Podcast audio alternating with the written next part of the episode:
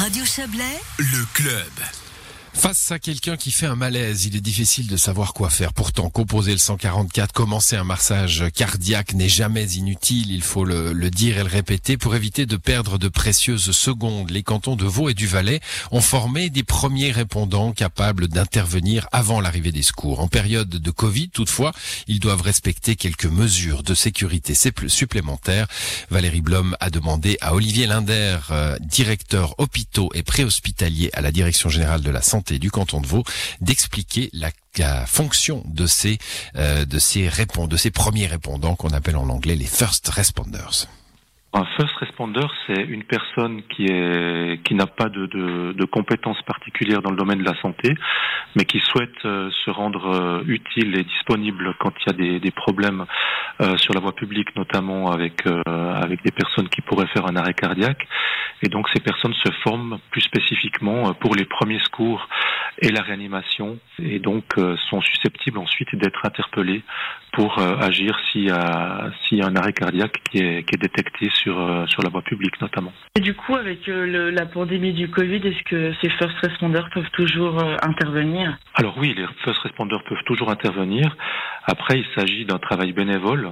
Donc c'est clair que si les first responders ne se sentent pas à l'aise parce que dans le cadre de, de la réanimation qu'ils devraient faire, euh, ben voilà, ils sont ils sont dans une proximité immédiate du, du patient et s'ils estiment qu'ils prennent des risques, pour eux-mêmes et, ou pour le, le patient, ben effectivement, ils peuvent toujours renoncer à intervenir. Est-ce qu'ils ont autrement des mesures particulières qu'ils doivent respecter? J'imagine qu'ils doivent mettre le masque, qu'ils peuvent pas faire des insufflations, par exemple. Alors exactement. Donc moi, je peux pas vous donner exactement quelles sont les compétences, euh, enfin les, les, prestations qu'ils doivent faire pour la réanimation, n'ayant moi-même pas fait le, le, cours de réanimation. Mais c'est vrai que le, le, port du masque, il reste, euh, utile, enfin nécessaire. Euh, le lavage des mains, évidemment, des l'infection des mains doit se faire également. Et puis euh, potentiellement aussi, le cas échéant, porter des gants. Si le, first responder dispose de gants, ben là effectivement, il, peut aussi les utiliser. Ensuite, les insufflations, ben, c'est clair qu'elles sont pas du tout recommandées chez l'adulte pour le moment. Et puis, s'il s'agit d'enfants, c'est effectivement recommandé de, de, faire quand même une insufflation chez l'enfant.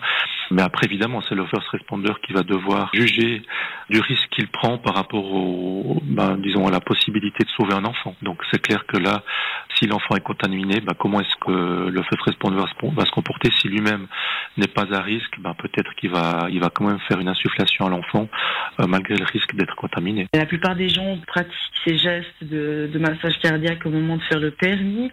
Quelqu'un qui voudrait rafraîchir ses connaissances, euh, comment est-ce qu'il peut s'y prendre Il y a de toute façon des, euh, des cours de, de premiers secours qui sont, qui sont euh, offerts. Ensuite, il y a l'utilisation d'un défibrillateur, puisqu'on parle beaucoup d'arrêt cardiaque. Donc là, il faut pouvoir aussi apprendre à apprendre l'utilisation d'un défibrillateur. Puis, une fois que les, les, les cours sont suivis, il y a une formation continue qui doit être, qui doit être proposée. Quoi. Vous savez plus ou moins le chiffre du nombre des first responders euh, dans le canton de ou alors le chiffre objectif? Ouais, l'objectif qu'on aimerait atteindre, c'est 8000 first responders, donc c'est vraiment beaucoup. Aujourd'hui, on est à 3000. Et c'est vrai que là, on, on, travaille beaucoup aussi avec euh, avec les collectivités, notamment avec la police, pour voir. Euh, souvent, c'est les policiers qui sont les premiers sur un lieu d'incident. Et c'est vrai qu'on travaille aussi beaucoup avec les, policiers pour qu'ils aient cette formation. Mais c'est clair que ça touche euh, toutes les personnes intéressées peuvent s'inscrire pour suivre ces cours et devenir first responder. Est-ce que on, manque de personnes qui, savent justement un peu ces gestes? Est-ce qu'il faudrait idéalement euh, avoir davantage de cours de premier secours? Ça peut être dans des écoles, peut-être plutôt dans les dernières années obligatoires, hein, ou même dans des entreprises, que tout un chacun puisse savoir comment réagir? Oui, donc l'objectif avec les, les first responders, c'est d'agir vite. Et donc pour agir vite, ben, il faut qu'il y ait un maximum de gens qui soient qui soient euh, en capacité d'agir, et donc euh, pour qu'ils soient à proximité. Et donc c'est vrai que dans ce cadre-là, pour sauver des vies, il faut pouvoir vraiment intervenir le plus vite possible. Et donc c'est vrai que dans les entreprises, euh, bah, il y a des entreprises qui ont déjà des plans de formation au premier secours qui existent. Dans les entreprises, dans les écoles, c'est clair que que c'est des lieux où il y a des possibilités bah, de former des gens. Quelqu'un qui est témoin d'un malaise, qu'est-ce qu'il doit faire? De toute façon, appeler le 144. Ça, c'est la première chose à faire, c'est d'appeler le 144. Et puis, c'est la personne qui va lui répondre au 144 qui va l'aiguiller sur euh, qu'il faut entreprendre. Le 144, toujours le 144, et même lors d'incidents en montagne, hein, on est en période à, risque d'incident en montagne, il est préférable de composer le 144 que le numéro de la Réga ou d'Air Glacier par exemple.